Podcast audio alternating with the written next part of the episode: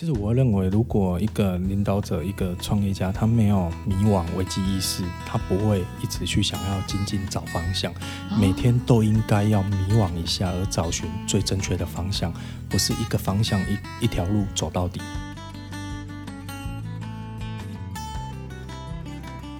老板系列，吸收老板的经验宝典。好的，今天我们的主题内容呢，谈到的是斜杠创业哦。其实斜杠这个词也是近年来蛮热门的一个话题啦，越来越愿意去尝试说身兼多职的这件事情。那这时候问题就来了，我好忙碌哦，我要如何挤出大约二十四小时的价值，就是一个值得讨论的问题。所以，我们今天就邀请到了弘毅不动产事业的谢志轩总经理来跟我们分享一下他的经验啦。谢谢，嗨，志轩，嗨，你好。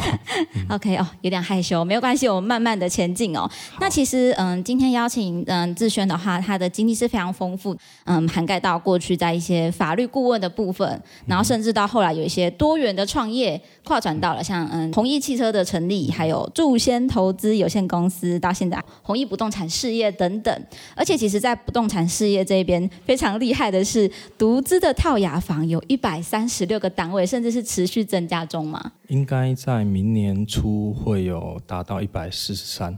嗯，还有头头天还在整修中，真的是非常的厉害。我觉得是大家今天可以着重来听一下，究竟该如何来管理这个时间啊等等的。那我想我先来询问一下好了，因为在过去的经验当中，有在法律顾问的这一块嘛。那我们刚刚说多元跨转到一些嗯像现在的不动产的一个事业上，那您决定创业，决定这个转战的契机是什么呢？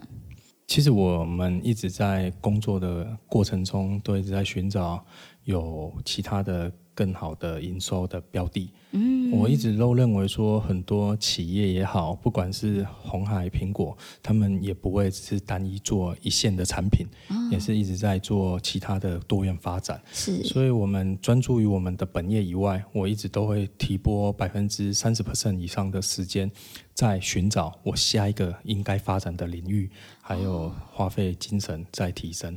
所以，其实不断扩展这件事情是您一直都有在去尝试的。是。哇，我觉得很厉害，因为我觉得像我举例我自己好了，我可能以目前的现阶段，反而是比较追求说，哇，我稳定就好之类的这样。我觉得应该也会有部分的朋友跟我是类似的啦，所以您算是非常勇敢的一个人。对。那为什么会想要做不动产呢？嗯，其实会发展什么行业跨领域，有时候都是一个巧合。那我不动产的巧合，是因为当初刚好我。的职员里面有人刚从某房屋里面，然后转职到我公司上班，嗯，然后也不是一来我就开始跨房地产领域，也是到我公司上班了两年以后，我们在闲聊中刚好有聊到，哎，好像房地产也是一个可以考虑的发展项目，我就在约略两年多前开始涉足房地产。哦，原来如此，所以其实大家都想象创业这件事情，好像做了很大的准备、很大的规划之后才开始。其实没有，有时候就是一个简单的一个嗯聊天啊，故事的开端就开启了这一段旅程。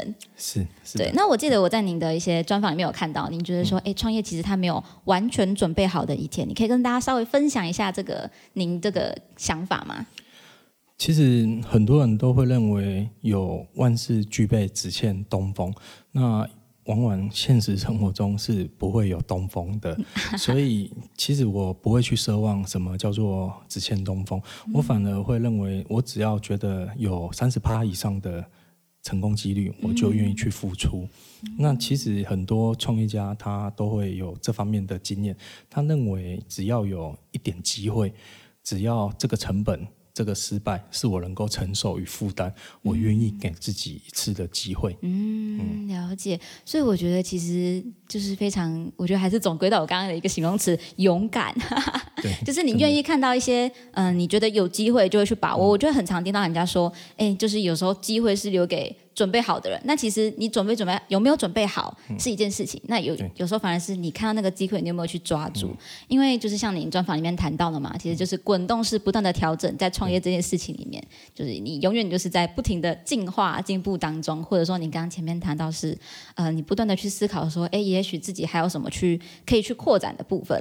是，嗯，那您在嗯这么多的一些尝试啊，或者说创业的过程当中，你有感到迷惘过吗？我如果说每天都会有的话，这也是真的是如此。哦，所以其实，嗯，我觉得之前有看过其他的文章，有人提过啊，就是其实，嗯，不管是你，嗯，什么样的角色好，也许你觉得说，哇，他看起来好像很厉害，或者说，哎，我自己好像很平凡、平平无奇，但其实大家每天都会有焦虑的存在。其实我认为，如果一个领导者、一个创业家，他没有迷惘、危机意识，他不会一直去想要仅仅找方向。每天都应该要迷惘一下，而找寻最正确的方向，不是一个方向一个一条路走到底。嗯，了解。这路是会变化的。对，我觉得这个想法还不错，就是你会不断的去思考自己说。嗯，到底有没有什么问题呀？有没有办法更好？有没有什么潜在的危险？或者说关注每天的一个局势上，哎，好像有什么问题哦，我应该先去考虑一下。这样的一个焦虑维持住，其实是好的。嗯，是。那其实接下来已经要快一个年了，对不对？二零二三要到了，你有什么样的规划吗？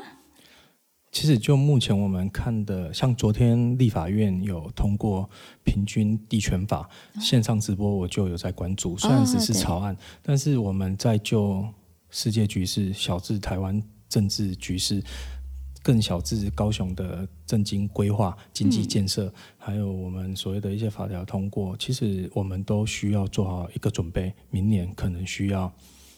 会经济有一点下行也好，或需要准备有多一点的存粮，嗯，银弹都是需要做一个预备。哦，所以其实也有在做一些新的关注了，这又是开始事先规划的部分。静待时机再出击，非常好，非常好，我觉得这个非常棒，我要学习一下。因为其实像我们节目也常常会去抓一些嗯最新趋势的话题来跟大家聊聊天，那也是希望说，也许可以跟大家分享一些哎最新的话题是什么，那大家可以去思考说是不是跟自己有关啊，或者说可以再准备什么嗯未来有一些应应的方式等等的可以去聊天。那您本身平常对于这些新讯息的关注有什么自己的方法吗？其实我 随时都在关注。我的手机里面的 App 有非常多的新闻 App，然后基本上我开车是没有在听音乐，都在听新闻的一些回回播啊，YouTube 啊，包括洗澡啊，然后如厕，还有所谓的有空闲的时间，我几乎都是在关注这个一切的不断的吸收哎。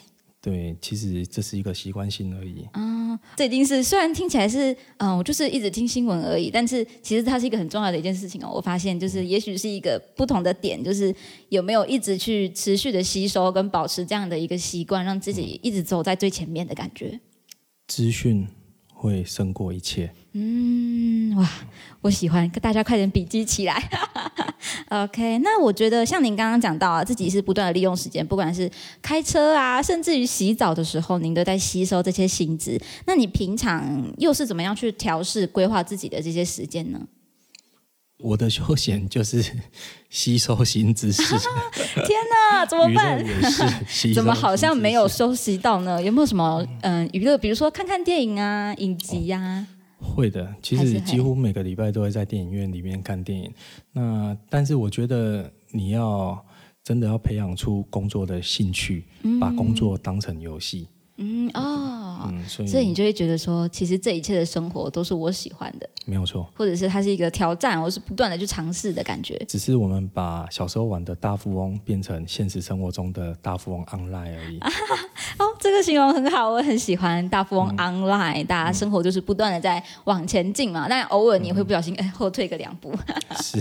OK，那我觉得像您这样子，呃，我们刚刚也谈到有同步管理不同的公司嘛，那您又是怎么样去转换自己的？身份去嗯规划这些时间呢？因为我们刚刚也谈到，我们今天的主题就是如何创造出比二十四小时更大的价值。那像您这样身兼多职的情况下，真的觉有没有一开始觉得有够忙，无法 handle 之类的状况？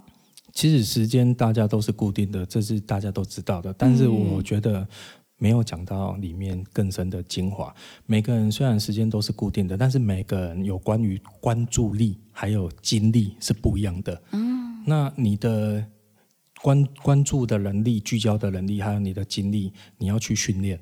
我一天可能可以高精力专注于工作八小时，我怎么去切分出这个精神力量？嗯，因为很多人可能一天号称工作十六个小时，号称一天工作几小时，但是他发挥出来工作效能是不一样的。嗯，所以除了时间付出规划以外，我觉得是精神脑力的分配非常的重要。嗯，那你本身有什么呃分配自己的小秘诀吗？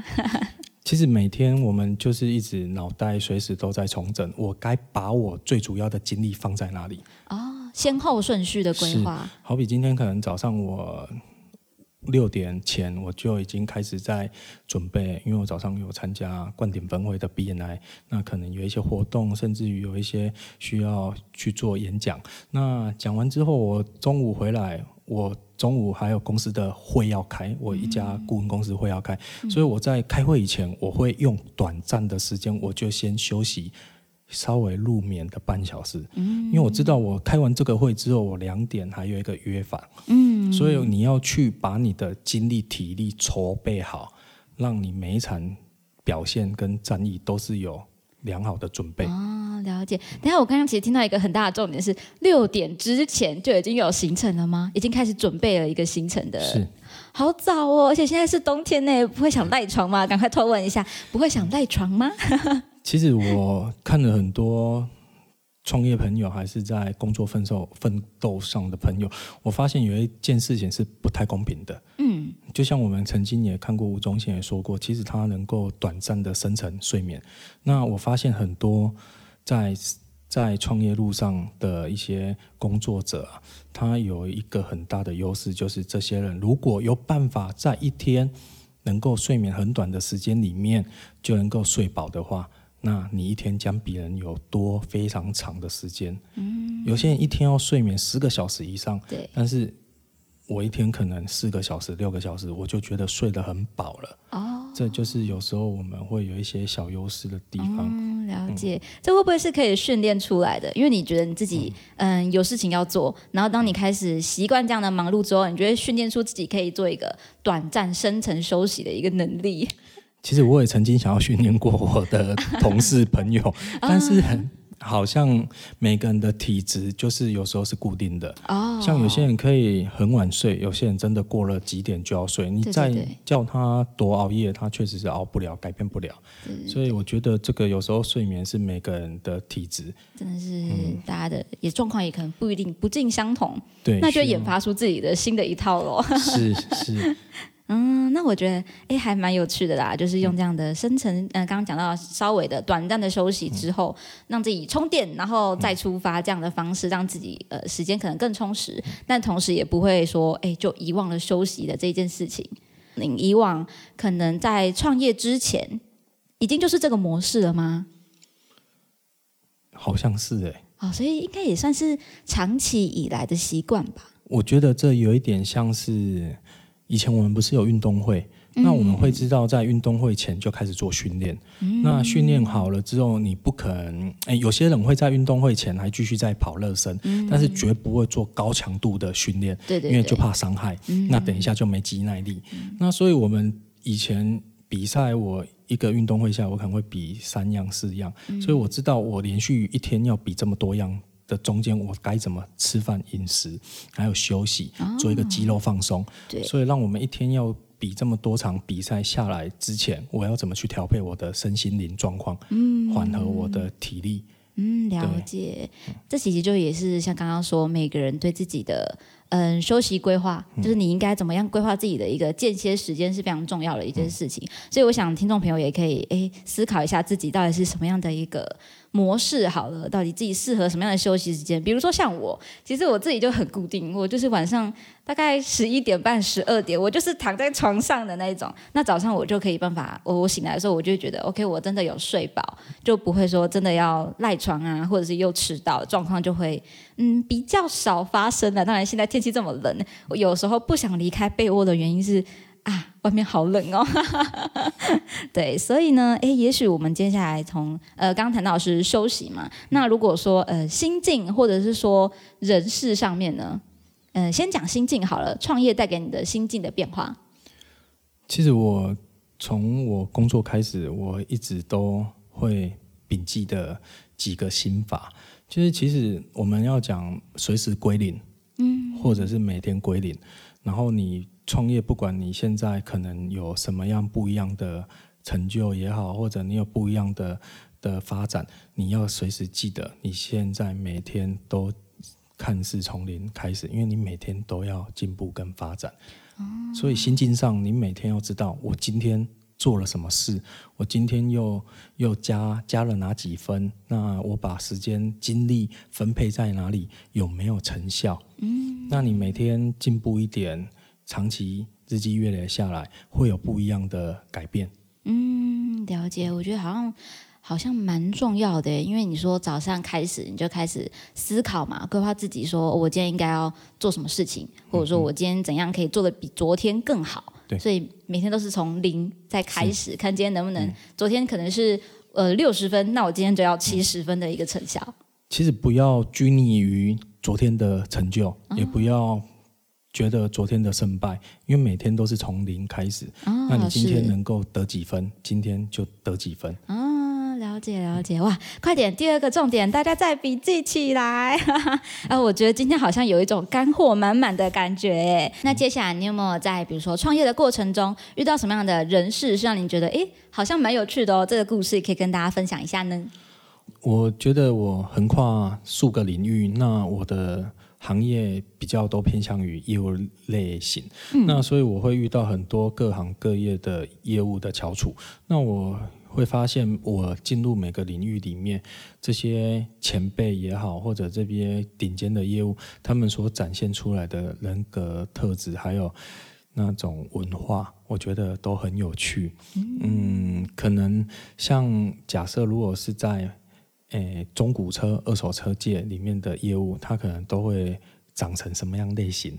长成什么样类型嘛？所以外形也是有一点，哎，好像有点类似。哎，你慢慢自己思考。那我下次要关注一下了。对，那可能他们会用什么亏靠？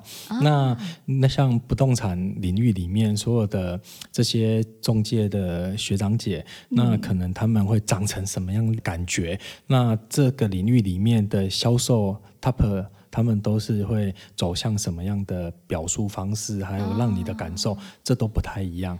我觉得这是十分有趣的地方。嗯，我觉得会不会跟嗯，我们呃之前都会听说过，就比如说一群人在一起相处久了之后，会长得越来越像。就会不会他们就是哎，这个领域大家彼此交流之后，那个那个透露出来的气质，或者说看起来的感觉，就越越相似。我觉得这是有的。职业不同的划分，真的有不同的职业文化。哎，对，比如说我讲一个比较不相干的，看医生领域有医生领域给你感觉，那一看进门你就觉得这这个这这医生哎，哦，他们会散发出一种做医生的感觉。对对，公务员也有公务员的感觉啊。哦。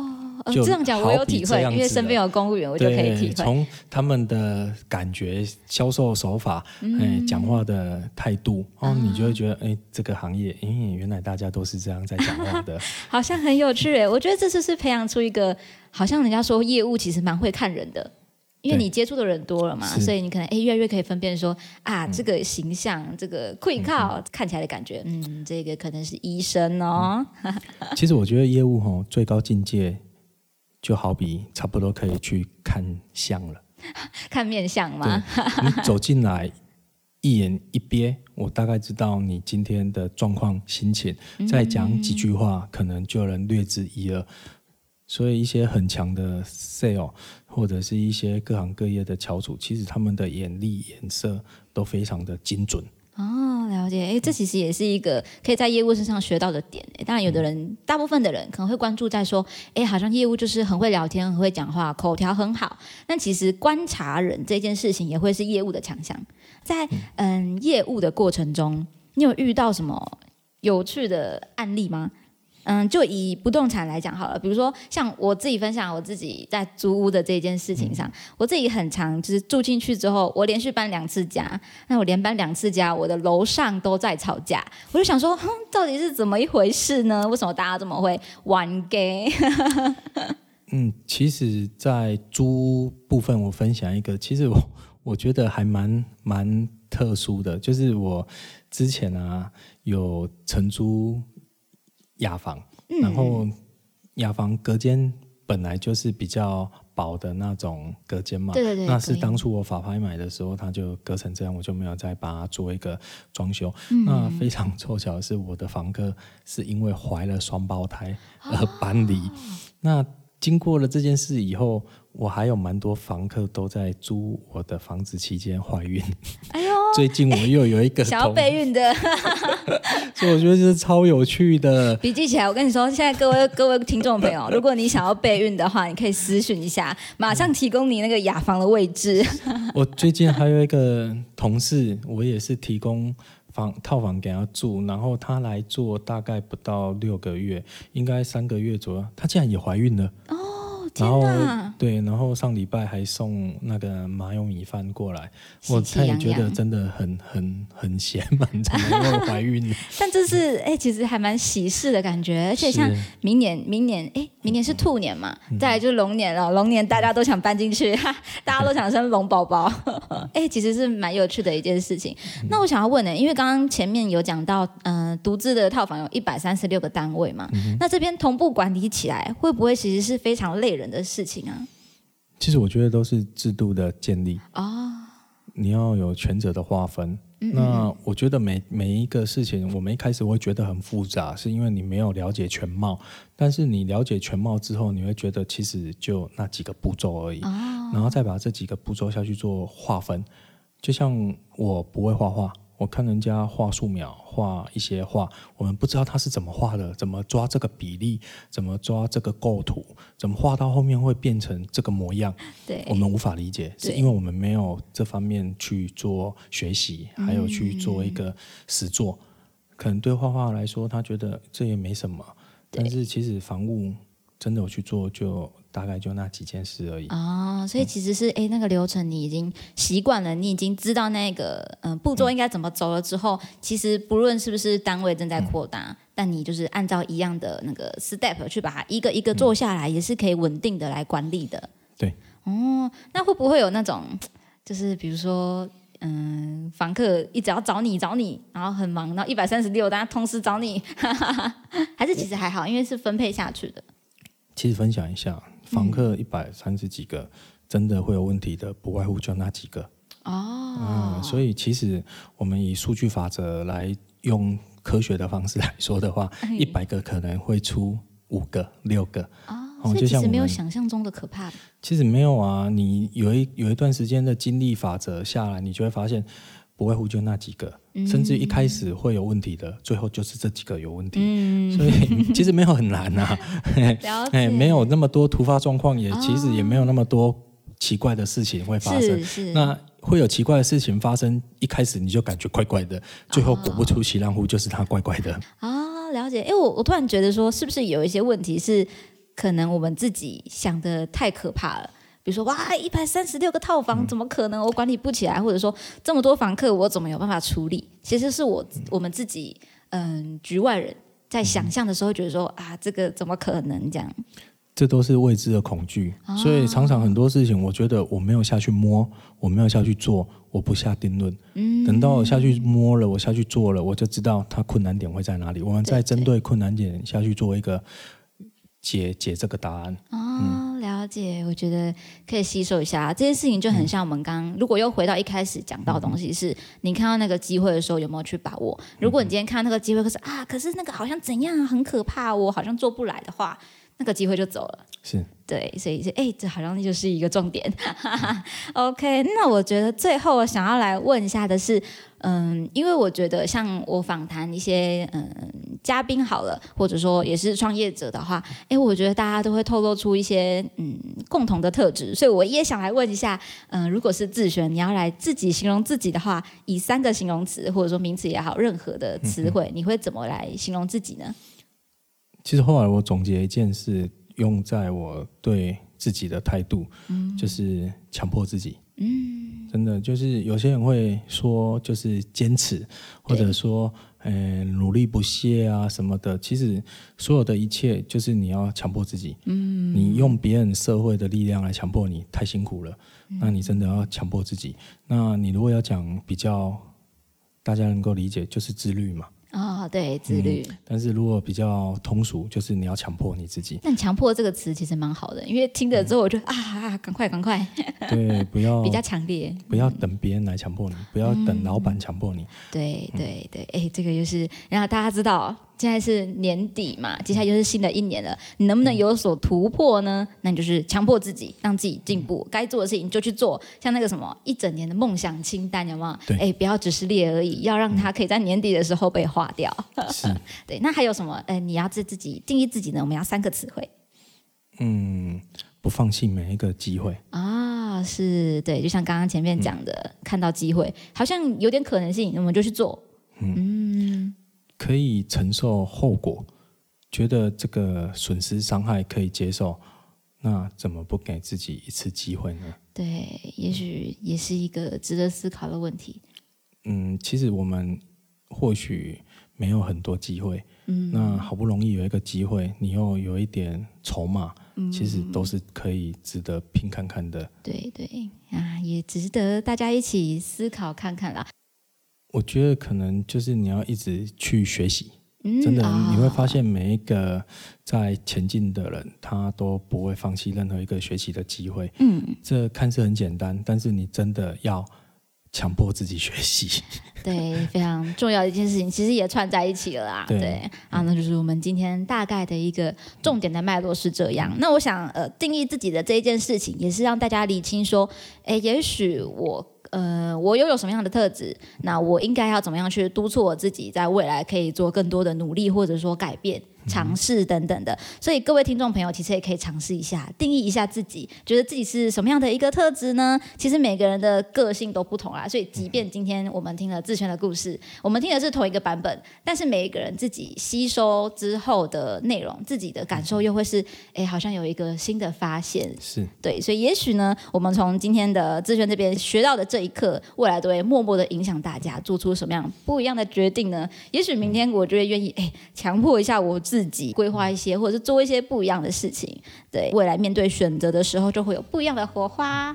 那希望今天的节目内容呢，任何想法大家可以跟我一起分享，那当然也可以分享给志璇。如果今天大家很热烈的来，比如说私讯九九 news 说，哎，那个会怀孕的套房是哪一间呢？嗯，我会告诉你的，我会帮你呃偷偷的把这个地方留起来。今天的节目内容，希望大家都有所收获，可以再继续关注我们的这个 podcast 啦。